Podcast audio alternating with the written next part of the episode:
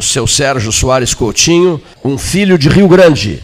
Pelotense de coração. Pelotense de coração. Há quanto tempo o senhor está aqui, seu Sérgio? Aqui em Pelotas, é, eu sou resíduo definitivamente desde 1994. Mas vai frequentemente à Noiva do Mar, ou não? Ia. Ia. Com a pandemia nós uh, interrompemos a, nós, a nossa ida. O, o, é, o, recolhimento, o recolhimento caseiro tornou-se necessário. Bom. É verdade. Hoje é o dia do soldado, 25 de agosto.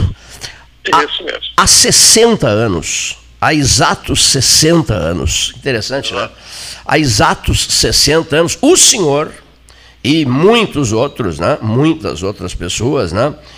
Estavam, estavam presentes uh, no ato de distribuição de armas para a resistência uh, da legalidade. Sim. É, eu, eu posso, posso historiar rapidamente, sei que o programa tem, tem horário, né?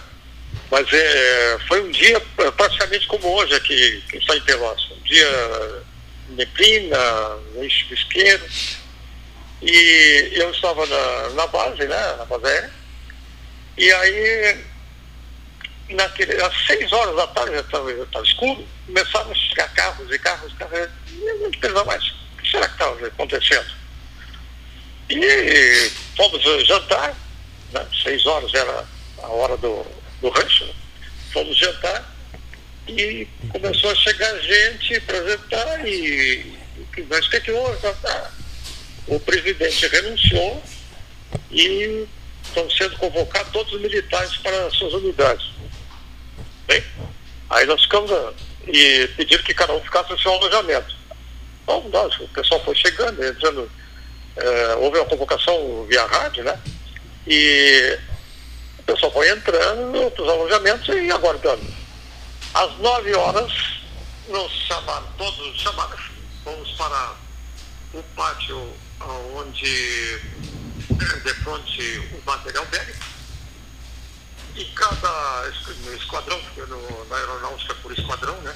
Cada esquadrão entrou em forma e, e ali eles formaram, de repente formaram um esquadrão só que foi de infantaria. Bem, esse esquadrão foi todo armado, né? Recebemos todo o armamento, os projéteis, tá? e ficamos, ficamos ali, sobrevivendo os alojamentos foram tiradas todas as camas, colocadas com o chão no chão.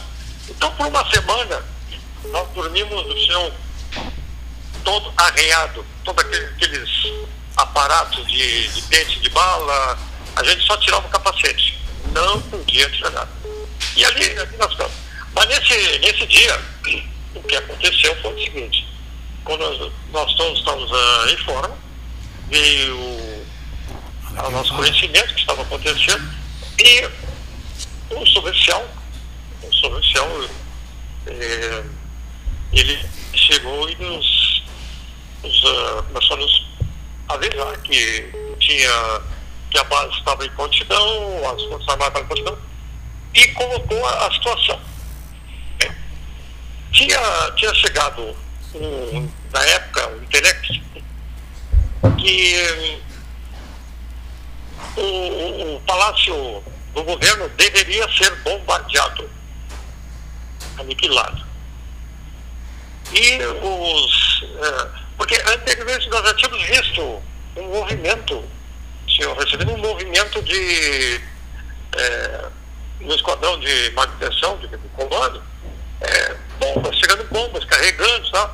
Eu não estava entendendo nada, porque no, naquela época, nessa época, nós não tínhamos direito a, a escutar rádio nem ver jornal, nada dentro do quartel. Nós não saímos, né? Bom, a conclusão é o seguinte, que eclodiu a, a revolta que chamaram de cabos e sargentos, né? E nós uh, fomos postos a par do assunto e uh, foi colocado assim, olha, se vocês quiserem, quem quiser sair e ir para os lados oficiais, em plena liberdade, quem não quiser, sim. Porque uh, aquele, aquele caso também seria o seguinte, uh, nós estaríamos, uh, nós estaríamos sujeitos a ser bombardeados, a base inclusive, pelo, pela artilharia, artilharia de, de Caxias, já estava por lá. Bom, mas então houve, houve aquela, aquela revolta toda, né? E, e nós fomos uh, incumbidos, eu inclusive fui incumbido de esvaziar os pneus dos aviões. Do, nós fizemos uma volta, castejando uma, um trecho bem grande, né?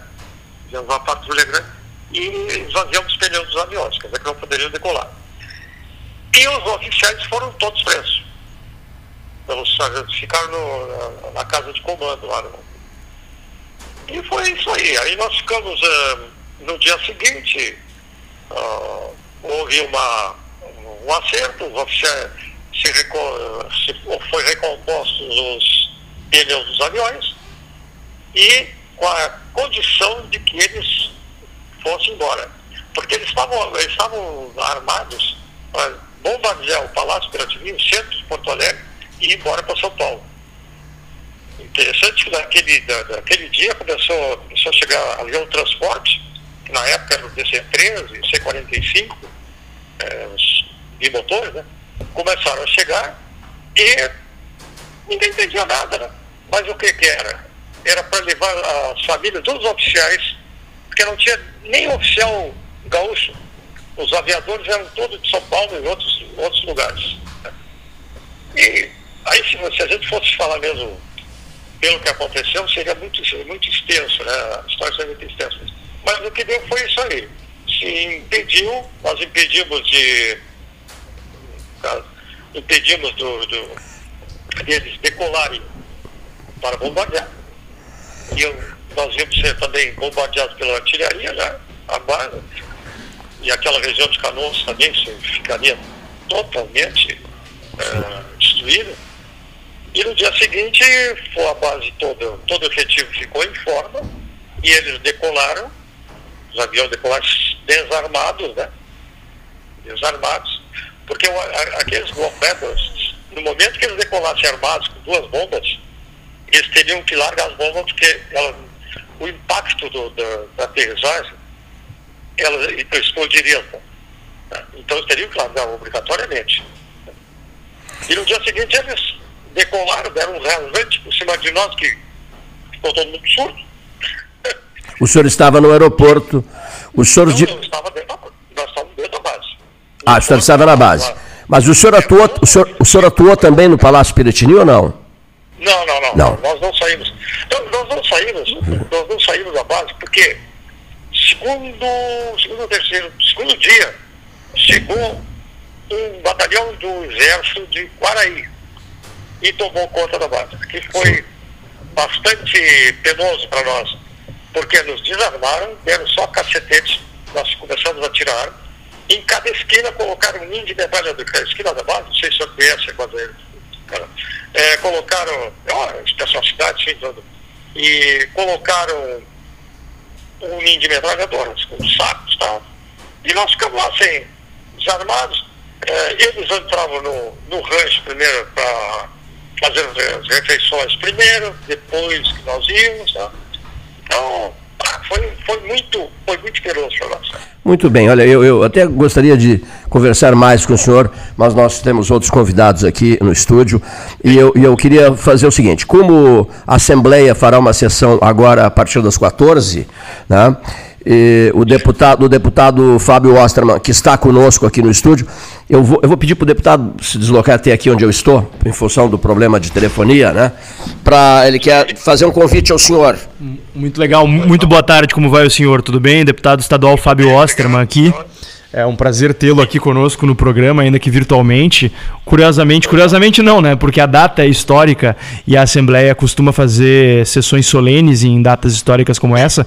Mas hoje, a partir das 14 horas, e aproveito para convidar os nossos ouvintes, teremos a sessão solene da Assembleia Legislativa, que vai ser uma sessão híbrida, né? Ou seja, virtual e presencial. A maioria dos deputados vai estar acompanhando virtualmente, é, que trata justamente dos 60 anos da, da legalidade, do movimento da legalidade, que conseguiu, pelo menos por três anos, né, impedir que um golpe fosse dado aqui infelizmente a nossa democracia acabou sucumbindo, fruto também, claro, de vários fatores aí que incidiram, mas que é um movimento histórico importante que merece ser celebrado. Então, seu relato aqui é muito importante nesse momento. Então, muito obrigado. Enviarei para o senhor o, link para que o senhor possa acompanhar, quem sabe, a nossa sessão também. E, e ficamos também, claro, à disposição.